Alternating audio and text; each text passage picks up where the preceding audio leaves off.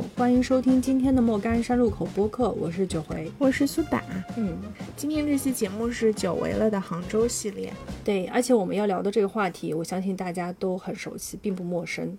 嗯嗯，就是我们播客终于要来聊杭州 City Walk 了。相信今年就是二零二三年，大家应该都知道，就是 City Walk 这种城市漫步的形式非常的火。太火了。嗯，为什么火？我们也觉得可以用这期节目来聊一聊，并且我们也想跟大家来深入交流一下，杭州这座城市也是一个非常适合来散步的城市。嗯，没错。嗯，所以我们可以先简单的向大家先介绍一下，也许有一些听众朋友并不了解这样的一种旅游方式啊。那对于很多的年轻人来说，就是二零二三年跟几个好朋友一起在城市街头漫步，就是我们可以看看，比如说城市里的老建筑啊，然后坐在城市的街头点一杯咖啡或者喝一杯啤酒。然后再尝一尝当地的小吃，可能就是一种非常慢节奏的探索城市的一个方式吧。它说白了就是，我觉得是以一个步行的角度吧，就是更多的人其实参与到 City Walk 这个里面来，他们是用这种彼此，就是我们用双脚去探索这个城市的一个脉络。然后你也是在这个过程中，甚至很多的外地游客可能会想说，我能不能像当地人一样去感受这个城市的一天日常。这种旅游方式，我觉得它很迷人的一个点，可能也就在于这里。嗯，其实我们播客呢，我们两个人很早之前就跟大家讲过 City Walk 这件事儿，也说过，就是我们会在一些天气比较好的时候自己选择去，其实就是压小马路嘛。对，说白了就是遛弯儿。对，但是今年就是突然间特别特别的火，你觉得有可能是什么原因呢？我我当然我会对火这个事情有一个。思考就是说，什么样的情况它叫火了呢？因为其实在我身边的朋友圈里，它不是一个非常新的东西。嗯，可能我在两三年前，我自己的公众号上我就已经写过类似于这样的一些推荐线路了。嗯，但是真正让我觉得火，可能是今年小红书上有很多这样的一些莫名其妙的网红都已经开始 City work 了。然后我也看到了，比如说像央视新闻啊。人民日报啊，都已经开始讲这个 City Walk 的事情了，那我才意识到，好像它就火了。嗯，我这里有一个数据，就是根据 DT 财经和 DT 研究院联合发布的《2023年旅游调研报告》显示，有百分之八十二的人想尝试 City Walk。然后你刚才说的，比如说像小红书上的相关笔记，也有四十多万篇。嗯，然后跟 City Walk 相关的一些话题也一度在冲上热搜，包括。在抖音这种短视频平台上，相关的内容播放量也是有几亿次，所以就是确实有一些数据支撑它来说，它真的是一件很火的事儿。那我觉得其实 City Walk 这个东西本身不就是散步嘛，对吧？对大家来说其实不是一个新鲜事儿。但为什么突然间火了？一方面就是我们经历了过去几年嘛，我觉得大家都需要一些线下的这种真实的连接，还有就是可能。对于很多年轻人来说，像我们之前说的，比如火锅的露营啊、飞盘啊这些的，它可能都需要你专门分出一块时间来。但 City Walk 它可以就是一个普通的周末，或者就是一个傍晚时分。然后你去走一走，它不会花太多的时间，但是你又能享受到一些心灵的平静吧。所以我觉得它就是一种更易得的一种呃去出行的方式，出去玩的方式。而且你刚才说到了，比如说像露营啊、飞盘，我觉得它它是一件有门槛的事情。是的，嗯，就比如说你要是想要去城市露营，你得买装备。对对对。但是你去漫步、去散步。这太容易了，我只要有一双非常舒服的鞋，我就可以上路了。嗯，对，它的这个成本很低。但是我也知道，就是其实，嗯，city walk 这个词它最早是来源于英国嘛。嗯，在国外，这个旅行方式它本身是付费的。嗯，它经常是一个专业的讲解员，就是我们俗称的可能是导游。然后领队他带着几个人，他是那种非常小的团，可能是三到五个人这样的一个团。这个人有一些知识储备，他可以从历史、地理、人文、风俗等等的角度来告诉你怎么去感受一座城市的这种生命力。它其实是一个还蛮有专业度的事情。我们国内的这个城市漫游，它相对来说就比较简单。它的简单在于说，我可能不需要这样的一个导游，我只要有几个好朋友。对，甚至我有时候以我一个人，我也可以去做这样的事情嘛。然后很多人可能也会慢慢慢的觉得说，哦，我也不需要一天要逛五六七八九个景点，我可能就是找一家咖啡馆，我坐一下午，然后我感受一下这个城市非常迷人的落日，然后等到黄昏之后，我再去找一个餐厅吃一顿你们当地人很喜欢的这种 local 的食物，然后晚上可能我再去找个酒吧，那可能这个时刻对我来说就已经够了。很多人有的时候去 city walk，就我觉得就是为了拍一些照片。嗯，而且我觉得今年还有个嗯词很火，就是搭子嘛。其实 city walk 就是我不需要专门约一些特别好的朋友，我可能就是搭子，就是他可能是我的同事，或者说不是那么熟悉的人，或者是可能是一起健身的人啊，嗯，一起骑行的伙伴啊，大家可能不是很熟，但是我能在 city walk 的过程中跟大家有一些交流，然后同时去打卡一些地方，这种快乐可能是更容易得到的。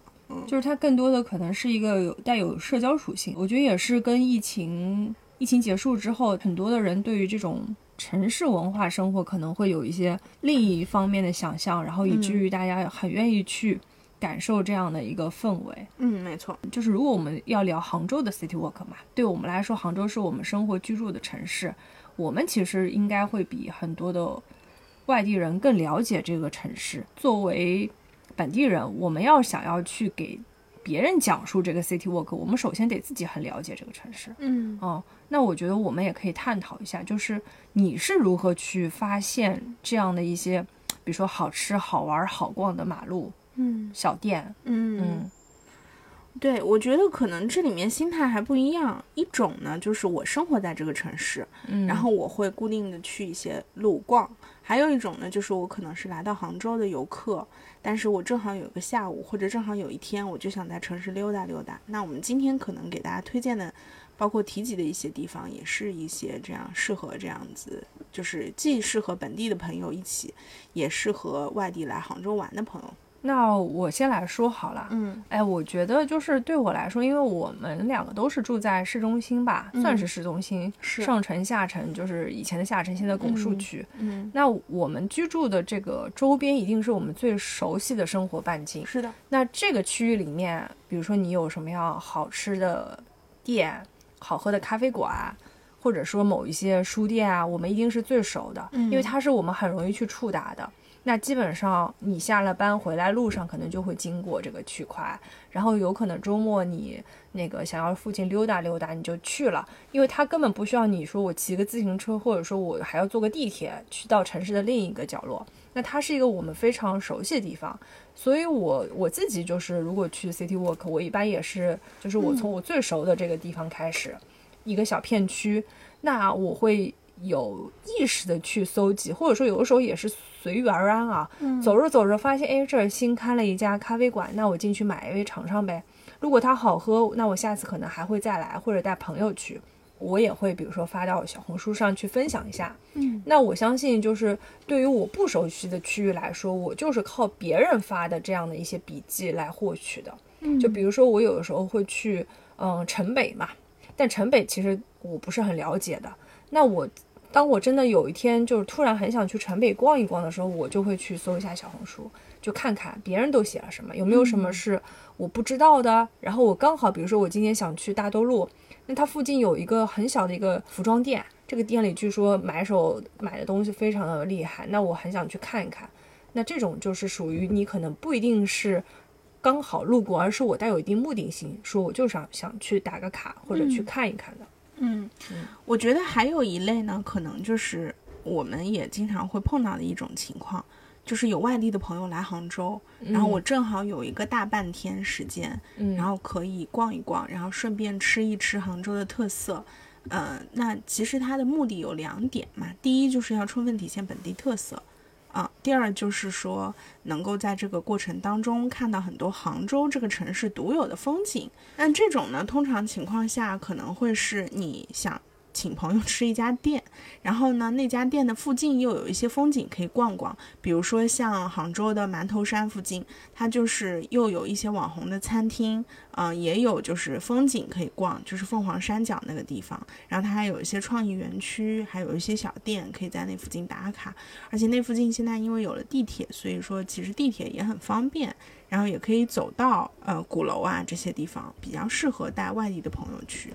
嗯，还有一种就是像我之前会有这样的情况，我换工作换到一个新的地方，那我嗯，像我自己其实是住在城东吧，算是，嗯，但是其实我之前上班有段时间是在城西，这个地方如果不是我去上班，我根本不会去涉足，但是正好嗯，就是你搬到那边去上班了以后，你就会去打卡那个附近比较多的一些吃小吃店呀，或者是嗯有特色的一些咖啡厅，然后。正好可能吃完饭，你就会在那附近逛逛，然后发现那边还有原来还有小的书店、小的酒吧，然后你可能可以，嗯，秋天的时候在那里，嗯，银杏树下散散步，然后冬天的时候可以在那个呃阳光里面找一家午后的这种咖啡馆，在那里喝杯咖啡，可能就是一些这样的场景。那可能这种时候也是能够解锁一些新的地方吧。嗯，然后我还有一种解锁新区域的方式是。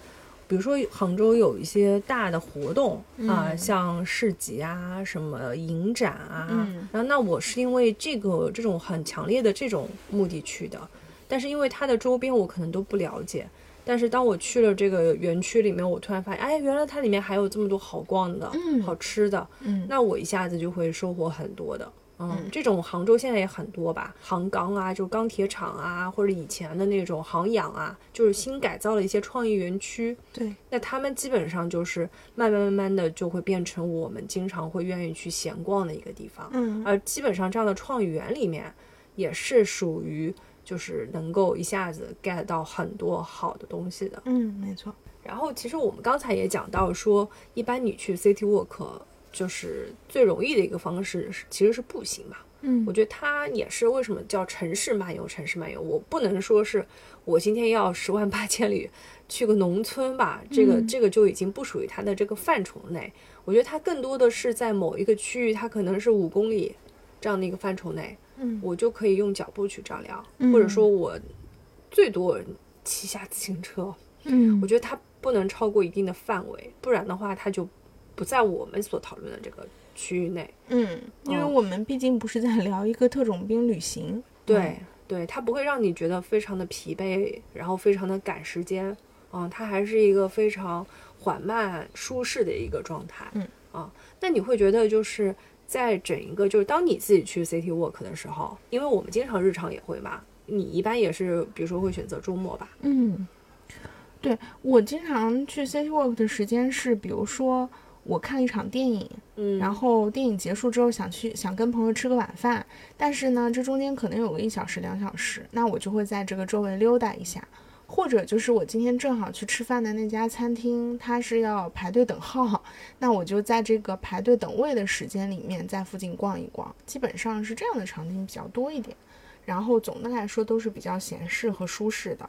还有呢，就是像杭州这座城市有一个非常 厉害的一点，就是一年四季都可以去看花，特别是到景区或者是就在城市里面看花。呃，春天看樱花，夏天看荷花，然后，嗯，秋天有桂花，冬天有梅花，这样。那你肯定去打卡这些地方的同时，你也会在那个附近逛一逛，就是去自然界里走一走。嗯，然后在这个过程中。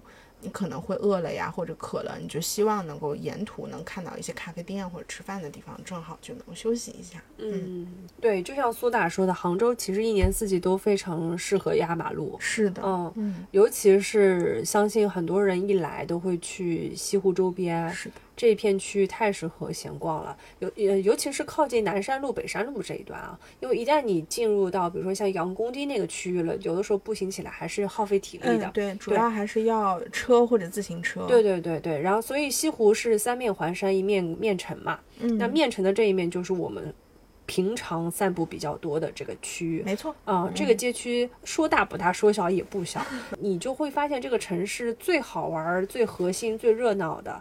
啊，都在这个地方了。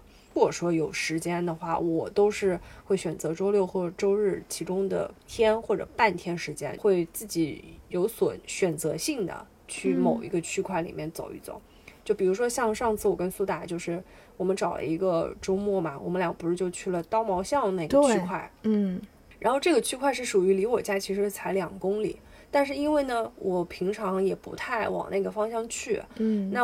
我们那次特意去的时候，就会发现，哎，这个菜场里面原来有一家李记酥鱼，它就很好吃。是的，对。然后这这个菜场里面还有一家是一家早餐店，而这个早餐店就是很多的，你会看到很多的老爷爷老奶奶，他们早上都来这儿吃拌面，或者吃一个那个呃肉包啊馄饨，还有那个糯米饭。嗯，它就是杭州非常地道的早餐，也是杭州人早餐会经常吃的食物。嗯。你会发现这个菜场这个东西，一般游客就不会来嘛。对对，但是它其实是一个非常日常会去的一个场所。嗯，对。然后我们就在那个区域里面，比如说附近又走了一走，然后看见也有几家咖啡馆，我们就带着那个买了的酥鱼去了这家咖啡馆里坐了 很久。嗯，对。等我们觉得咖啡已经喝的差不多了，我们可能就觉得说，哎，要不我们骑自行车再去逛一逛，或者找一个吃午饭的地方。嗯，但其实这样的半天下来。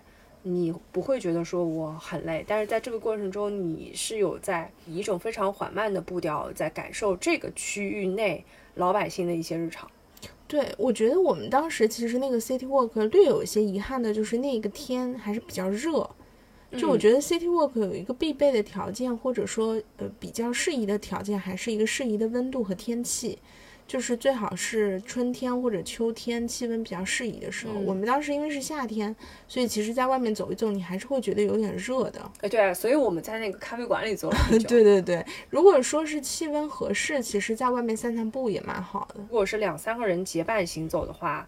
你就会觉得一直走下去，就纯在路上聊天也是一件很好的事情。嗯，没错。然后你可能会有一一些意外的收获，就是你走着走着发现，哎，这家店看上去还蛮不错，那我们进去看一看，说不定就会淘到一些宝。自己个人因为从小在杭州长大，而且我们生活的整个最熟悉的这个半径就是在市中心这一块，嗯，有很多值得去逛的地方。可能有的人去北京，你会喜欢去逛胡同嘛？嗯，去上海你会去梧桐区那些地方。嗯，那杭州其实我觉得就是我们比较大众范围内所知道的沿河、沿运河，或者说是沿西湖。西湖，嗯。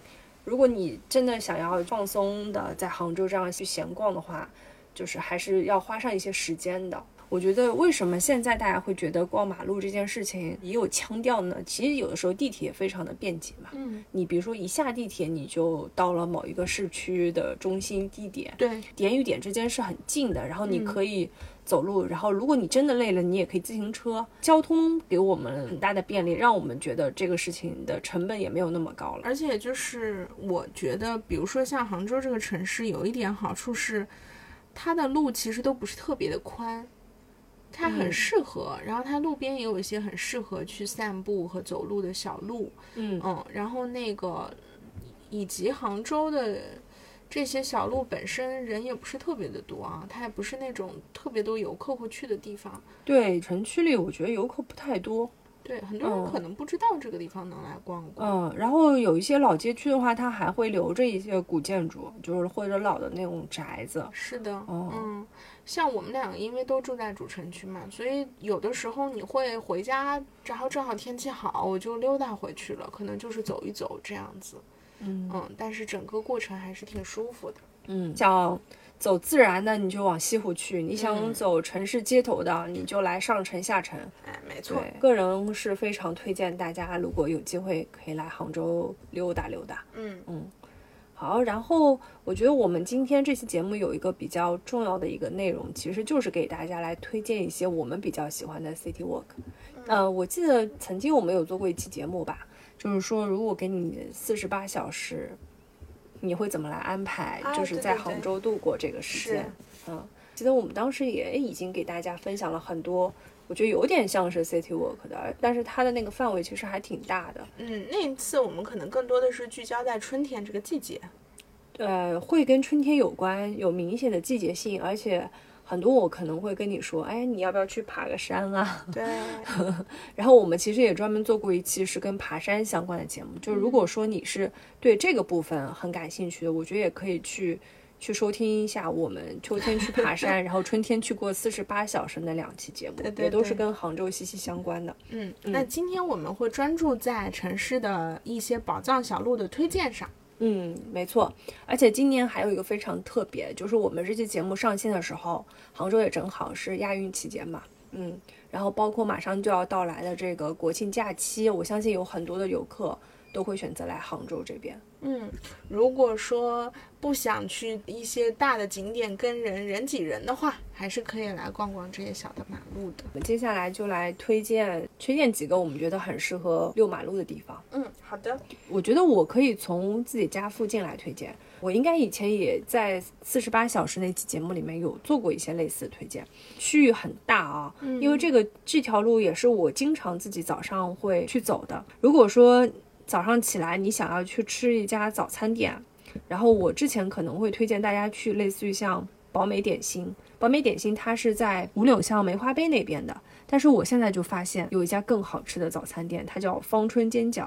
这家店原来是在大学路的，但它现在就是在我们非常熟悉的鼓楼附近。有的时候周末早上我去骑行嘛，骑行完之后我就会到那个地方去买煎煎饺吃。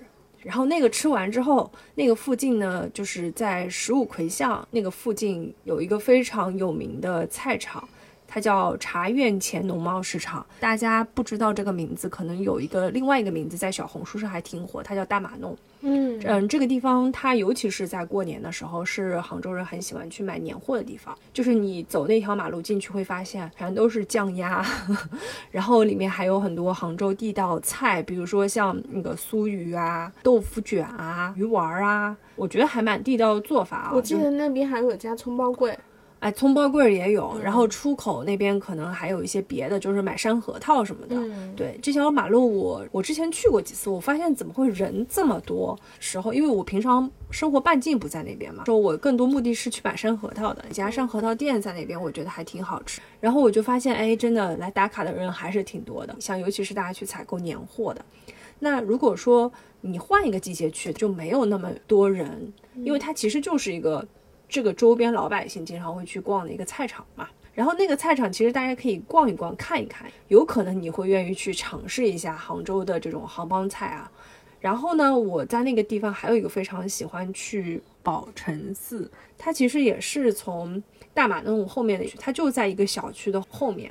但那个寺呢还挺有意思，因为它的年代历史非常久远，很小，就是如果有空的话可以去逛一逛。如果不想爬山呢，也没有关系，就是那个附近那边有一个非常大的广场，每天都有很多的叔叔阿姨在晒太阳，在 跳广场舞。对，其实就是感受一下杭州人的生活。嗯，附近还有一个我觉得很值得一看的地方，叫五柳巷梅花碑。嗯，那一片区域里面有竹子咖啡，然后也有我们之前提到宝美点心，还有若干家现在越来越火的咖啡馆。就是如果你有一个午后，可以在那边消遣一下。然后那个沿岸呢，有一条河叫东河，嗯，就是前几年我发现这地方没有人来，它有一个水上巴士店，只要三块钱，你可以慢悠悠的坐上一个小时。但是现在呢，这已经变成一个网红线路了。因为它那个小船吧，一个小时一班，每班船只能坐八个人，所以现在也有商家就是开始在那就是开发一些新的旅游产品，它就有那种五十块钱一位的哦，啊，然后它可以提供茶水，就是类似于像水上的那个茶馆，有这样的一个形式。嗯，所以如果你不差钱，你你也可以感受一下那个，因为它整个氛围感肯定要比那种水上巴士更好。嗯，然后如果说你愿意坐那个水上巴士去逛一逛。然后，如果你坐上那个水上巴士，如果你非常幸运的坐上这个水上巴士，你就可以沿着这条河去很多的地方，你都可以下船啊，它有很多站的。嗯，但是如果你没有坐上，我觉得没关系，可以散步嘛。整个东河它其实也就是三点多公里，散步过来的话也是差不多一个小时，而巴士的话，整个时长也是在四十分钟左右。嗯，那这个沿路有几个我还蛮喜欢的小店可以推荐一下啊，一个就是。我跟苏打去吃过几次那个月英核桃酒，对对，它是好吃的，还可以吧。然后他家是在那个城站那个附近，坐那个水上巴士也是可以抵达的。嗯，如果说抵达不了，你就沿着河一直走走走，也就差不多到了，就在那个附近。嗯。然后另外一个是一家咖啡馆，它是在建国北路上面的，叫山顶洞友人。对，也是我跟苏打之前去吃过一次，因为他们家我记得有两款蛋糕还可以。然后另外一家是一家小酒馆，叫下酒。嗯，下酒也是我觉得在杭州为数不多还不错，就是性价比还挺高的这种法式小酒馆。嗯，如果要去的话呢，最好是提前预约一下，因为那个店还挺小的，经常如果你临时过去，有可能就没有位子了，他家真的挺红的，嗯是吧？嗯，但是也是晚上五点半就开始排队了。嗯，然后因为开了蛮多年的，对，他因为离我家很近，嗯，对。然后这条路上其实也有一些别的还蛮网红的店，像宝中宝，嗯排很长队伍的那家店，你觉得环境特别差的，啊，福源居，对，其实也是在这个附近。嗯那我还是更推荐宝中宝一些。对，宝中宝也是在城站那个附近，都嗯是在这个周边，还算比较地道的杭帮菜馆。如果可以尝试一下的，可以来试试。当然，味道的话，我觉得还是因人而异啊，咱们家。对对对，然后其实，在十五葵巷也有一家叫蓝边碗，也是一家嗯，其实刚才九回推荐的是一大片区域了啊。如果说你没有那么多时间，也可以截取其中的某一个部分。比如说，其实我觉得十五葵巷，包括斗福二桥那里就已经很好逛了，你可能能在那里已经能逛个大半天了。那我接下来要推荐的这条路就是一条马路，但是呢，它分两节。然后呢，如果你有一个下午或者是几个小时的时间，我觉得在这里逛逛是不错的。就是杭州的孩儿巷，就是很多人可能会觉得它名字有点奇怪，所以专门去查了一下孩儿巷。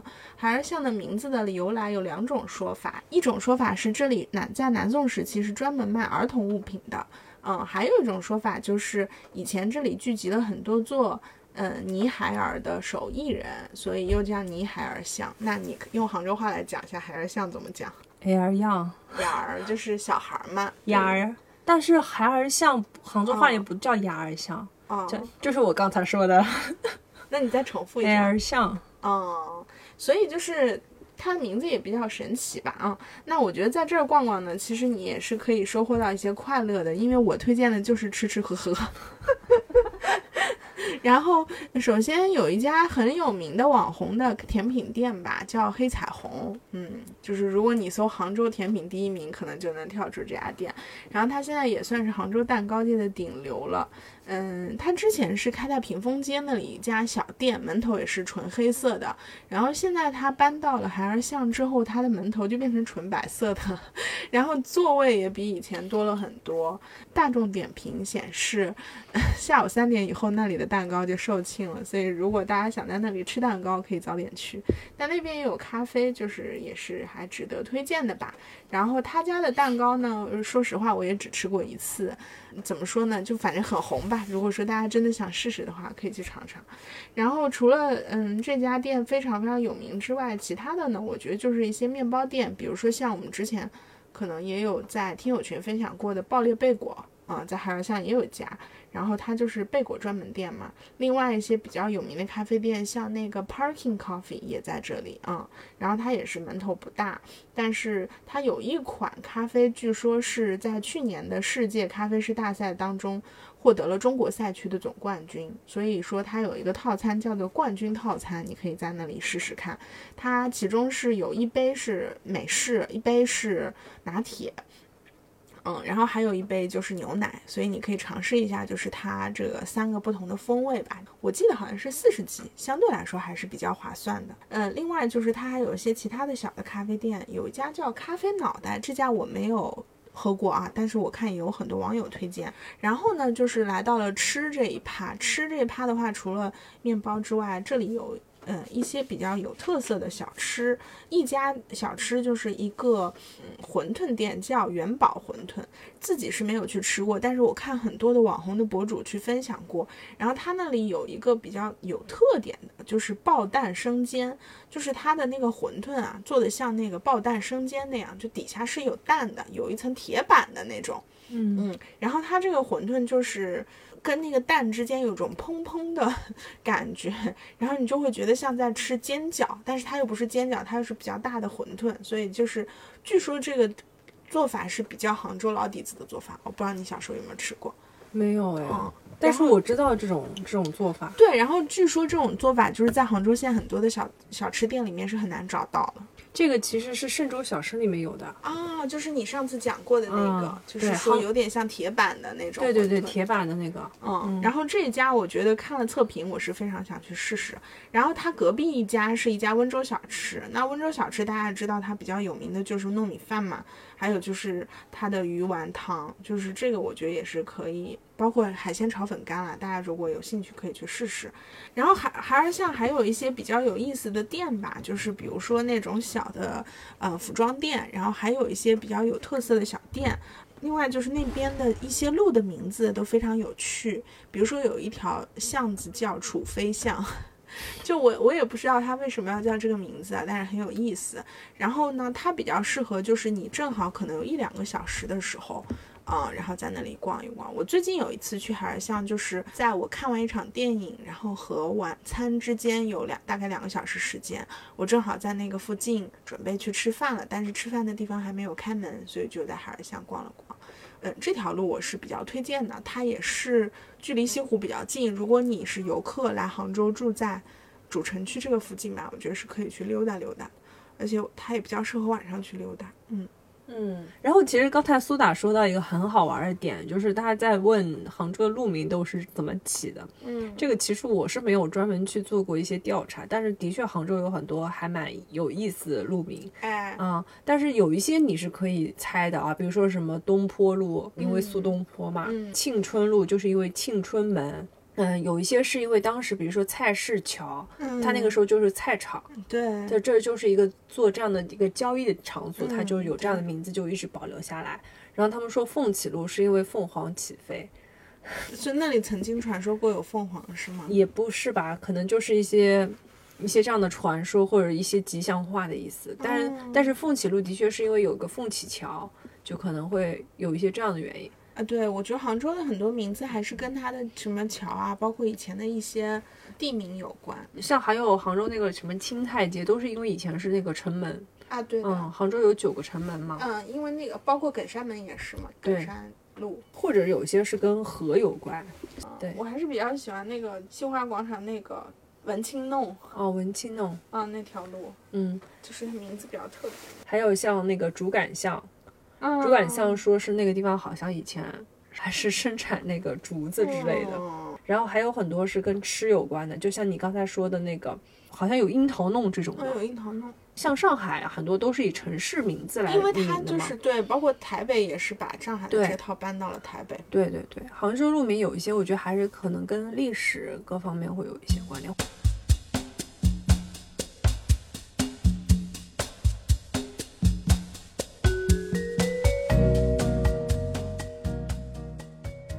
继续分享吧。嗯我刚才其实苏打说到的那个孩儿巷，我也经常逛，旁边有一条路，很多人都会来这条路，就是中山路。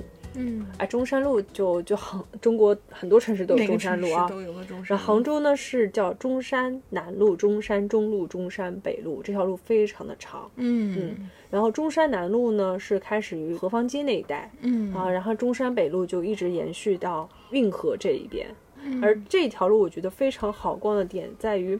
中山南路这一段，它其实是老底子非常杭州的一条很热闹的大街。这条街上，以前我记得小时候有很多，比如说卖丝绸的、卖服装的、卖五金的。你现在去，你也会发现它这路了都是石子的、青石板的。就是我每次自己自行车，我都觉得好累啊，都都都要颠过去的那种路。嗯，然后这条路其实现在已经有很多的咖啡馆，是的然后什么面馆，各个城市的小吃都有。对然后这条路上也有很多我们曾经熟悉的那些服装店，这些它还在。嗯中山南路往往北来，那就是中山中路嘛。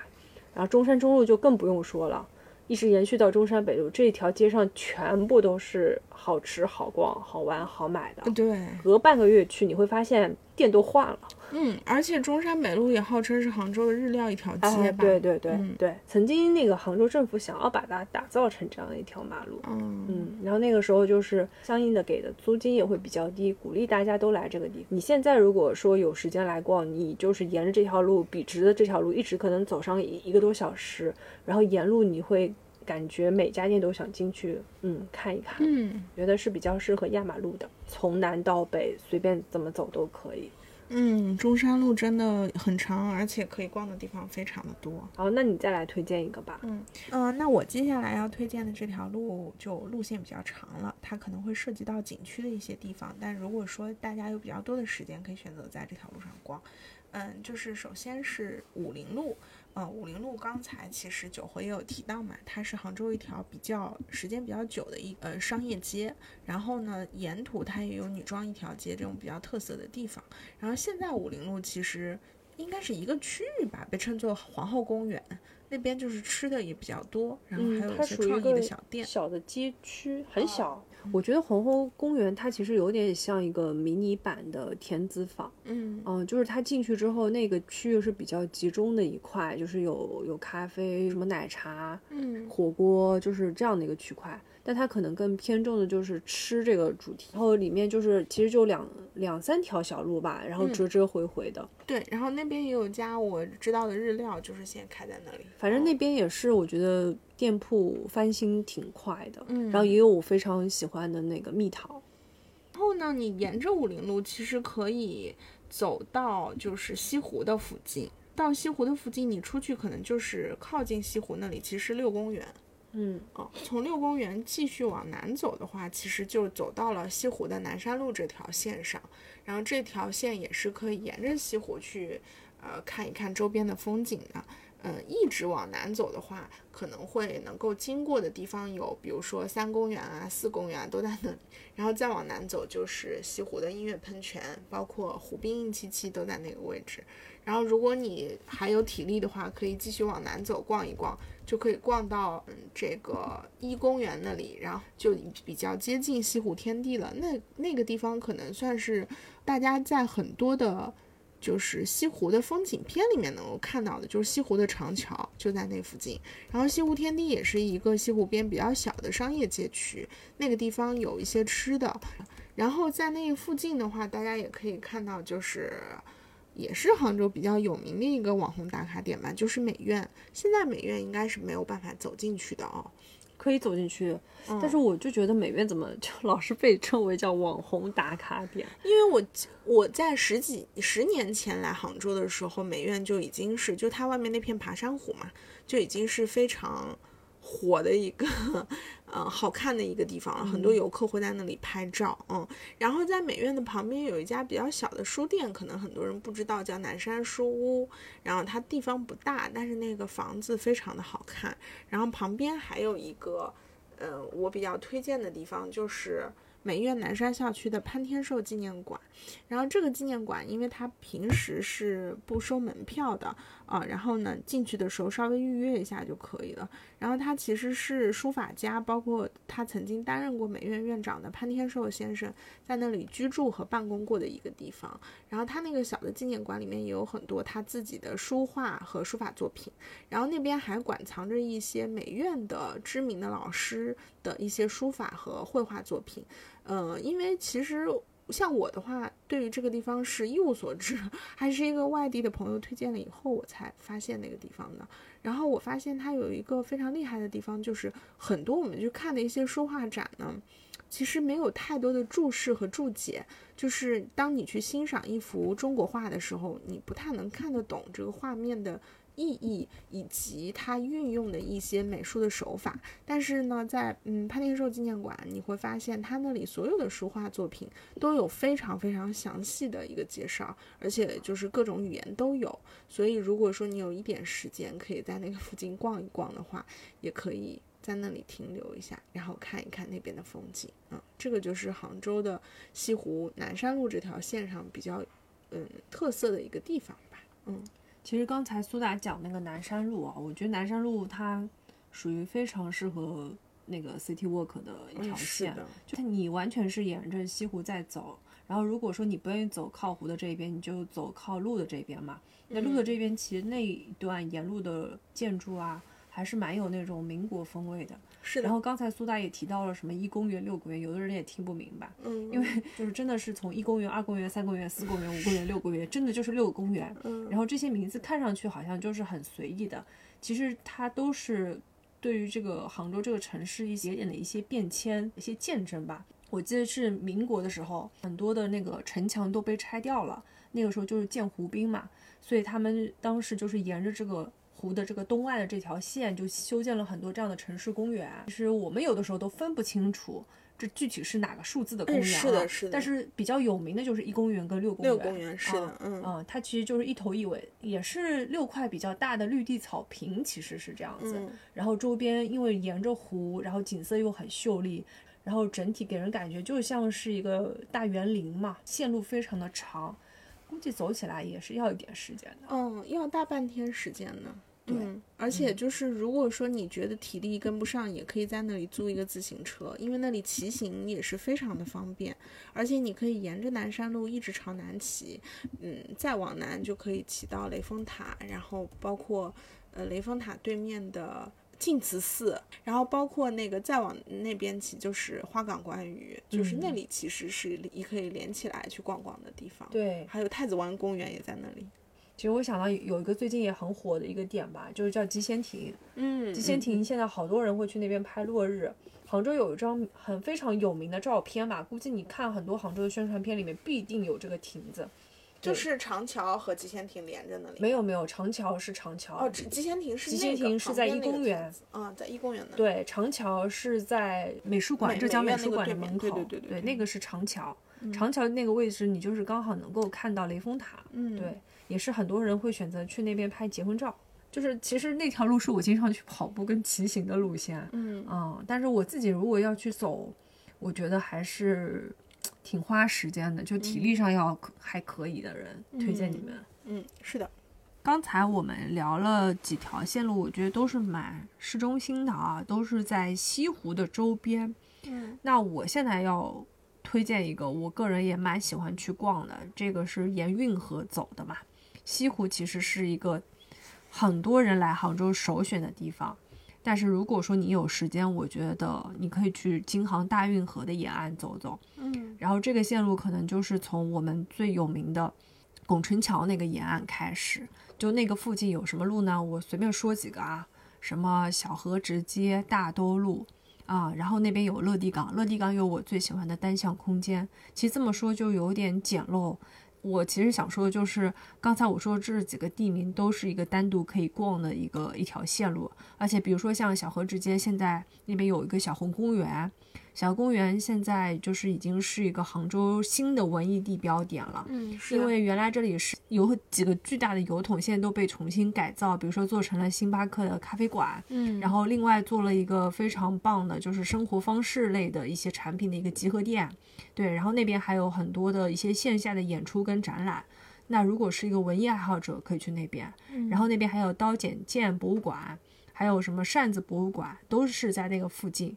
嗯，如果说你觉得走路太累，你也可以坐船，就那边有水上巴士三号线，只要三块钱，然后你可以就是坐一站下车，然后走一走，然后累了再再坐一下。我觉得一般人有可能会遗忘这一条线，就大家的关注点很多时候会集中在西湖或者去灵隐。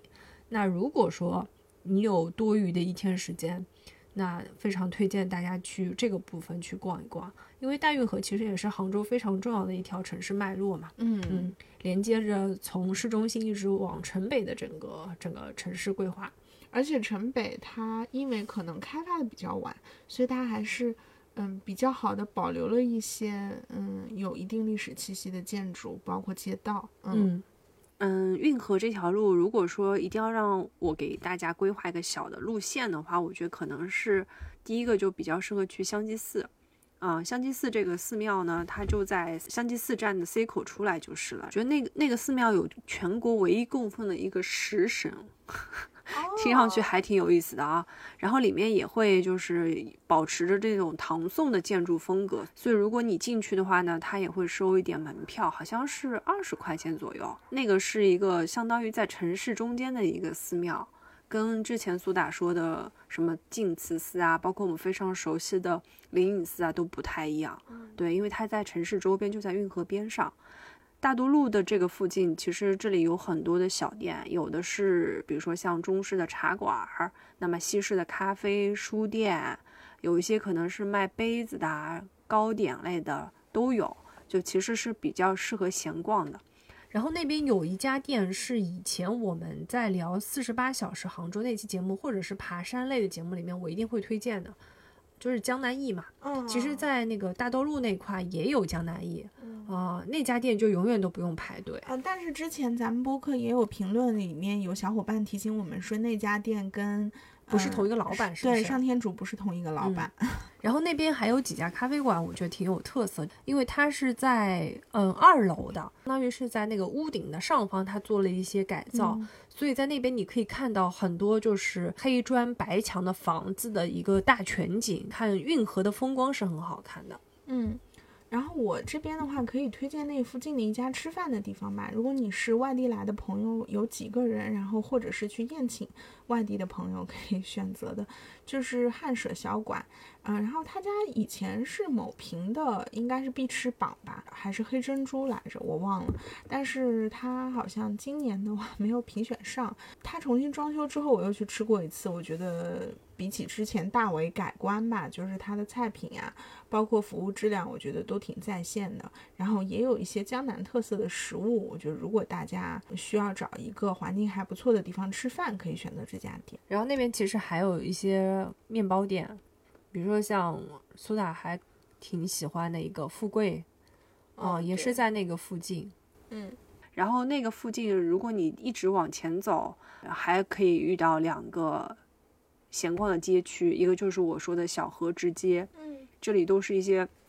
那个青石板路和很多的宝藏小店啊，然后其实桥西历史文化街街区也是在那个附近，那个就是京杭大运河的拱宸桥的那个周边，京杭大运河博物馆啊、展博物馆啊，然后善博物馆啊，什么什么刀剪剑博物馆，全部在那个地方。嗯，所以如果你有半天的时间去逛那个大运河周边，我估计就已经。足够你逛了，但是如果你还想去类似于像单向空间这样的一些打卡点的话，就可以去乐迪港，然后那边是那个附近比较大的一个商场，好吃的好玩的，然后想要买买买的东西，那边也都有。你只要拿开大众点评吧，那边有好多好吃的，啊，也有很多就是我们非常熟悉的咖啡馆，就这样的一些网红类的打卡点。反正就非常的多，我觉得这个有点像是你只要随便走走，你看见什么你都可以去尝试一下。好的，那接下来又到我推荐的时间了。我推荐一个杭州的城西的一条路吧，我觉得可能也是。住在那附近的朋友非常喜欢的，就是通普路和一乐路。通普路的话，因为我之前有一段时间在那个附近上班，然后你就发现那个附近有很多的咖啡店和面包店，非常的友好。然后也有一些卖特色东西的小店，比如说那边有一家，就是它应该是卖全国各地的小吃和食物的这样一家店，叫路边野餐。嗯，然后它这个名字是跟毕赣的那个电影是一模一样的样子。对对对，它收集的就是一些江浙这一带主要的一些小吃吧，然后都冻在它的冷柜里。另外，它还有集中了一些。除了这些小吃之外，一些当地的网红食品，可能你能在当地才能买到的，比如说像我之前就买过那个永康的肉饼，还有就是南京的汪家馄饨，都在那里买过冷冻的。然后你可以就是说，如果你在那附近上班，你可以去顺便捞一点。包括他那里还卖那个上海的。呃，红宝石蛋糕，嗯，我之前也在那里买过，就是它有一些食物是你可能在其他地方买不到的。然后它旁边还有一家零食店叫小时光，就是也有一些特色的这种，呃，食物，大家可以去看看。然后呢，沿着那条路还有一些，嗯，咖啡，就是刚除了，嗯，除了以前我们介绍过的八角杯啊，在通普路有一家，还有一家比较。但是也是开了比较多年的一家咖啡店，叫三十五毫米啊。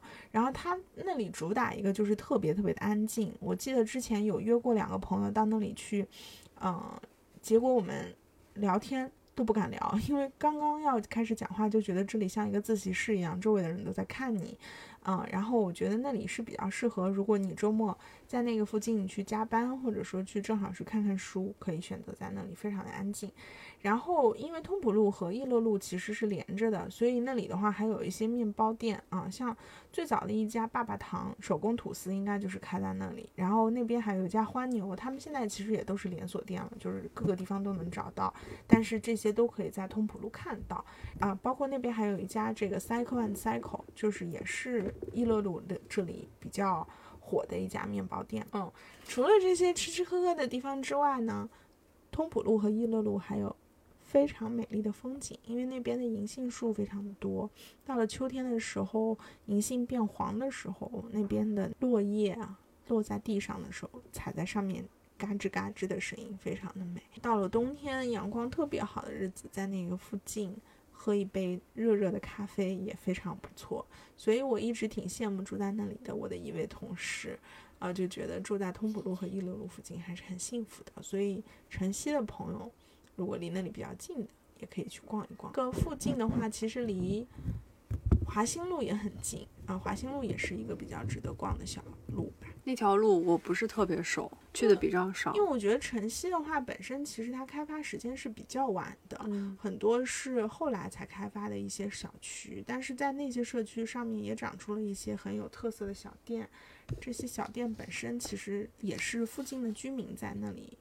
消费嘛，挺有一种新城市人文味道的感觉。嗯，然后其实我们今天聊了蛮多，就是我们两个个人还挺喜欢去逛的一些 City Walk 的路线。嗯，我觉得杭州能逛的地方太多了，就是我们讲到这些，可能也只是其中的很小一部分。而且杭州历来都是很多诗人、文人雅士喜欢闲逛的地方，他们就已经留了很多的千古绝句在这个城市里面。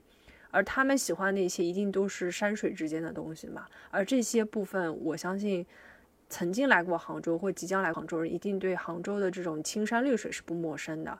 我们今天推荐的这几条线路，其实很多都围绕着杭州的一个城市发展。然后我们其实也没有聊，比如说像良渚啊，嗯，或者钱江新城这样的一些区块。如果说大家有更多的时间想停留在杭州，那我觉得这些区块也是蛮适合去 walk。嗯，我觉得，嗯，我们经常说杭州是这个城市本身是需要品的嘛。一年四季不同的时间来到这个城市，你会体会到不同的风情。如果除了这些知名的景点之外，你还想在这个城市里面去感受普通市民的生活状态，可以到今天我们推荐的这些宝藏的小路、马路去进行一场 city walk，可能会有不一样的体验。嗯。自己喜欢 city walk 的话，我会选择两个时间点啊，一个是清晨，会相对来说人比较少，然后你也会看到本地人是怎么样去开始新的一天的。那个时候也是烟火气最重的时候，你会在街头有的茶馆里面，老人就开始喝茶，然后或者是在河边的亭子里，他们在打太极拳。然后另外一个我比较喜欢去。闲逛的时间是黄昏的时候，因为那个时候风景会特别的美嘛。很快夜夜幕下，这个城市就是另外一份景象。嗯，那我给大家推荐一个杭州最适合散步的季节，就是秋天。对，是现在这个时候，九月、十月的时候，因为杭州的市花桂花开了，然后杭州真的是一个在这个时间满城桂花飘香的城市。嗯。我记得我当年来刚来杭州的时候，也是一个秋天，觉得非常的美好，就整个城市都弥漫在一种香气当中。当你在这个香气 当中进行 city walk 的时候，你会觉得身心都十分的愉悦。所以不用再等了，就是现在吧。如果你来到了杭州，请听我们这期节目，跟着我们推荐的一些路线走一走。嗯嗯，对，像杭州人一样走街串巷。嗯，没错。嗯，那这期节目我们关于 City Walk 的部分就先聊到这里了。那我们还有一个额外的部分，想要跟大家来征集一下。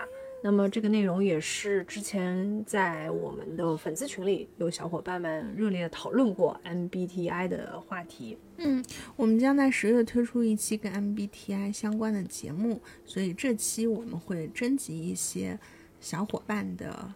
回答嘛，嗯，对对对对，我们有准备四个问题，嗯，希望大家能够把你的答案录音，然后发送给我们。一经录用呢，我们就会在十月份的节目里面把你们的答案做成一期节目放送给大家。没错，那我们先公布一下这几个问题吧。好的。嗯，第一个问题是你的 MBTI 是什么？第二个问题是你觉得这个测试结果准确吗？第三个问题是你了解这四个字母代表的含义吗？最后一个问题是当代年轻人痴迷 MBTI 这个现象你怎么看？如果对 MBTI 感兴趣的同学，可以发送你。的语音回答，然后到我们的小助手那里添加他的微信，并且把你的录音发给我们。具体的参与方式我们也会写在 show notes 里面，大家可以关注一下。好，那我们今天节目就到这里结束了。嗯嗯，接下来就是中秋以及国庆假期了，希望大家都能够过得愉快。嗯，提前祝大家节日快乐。那就先这样了，拜拜，拜拜。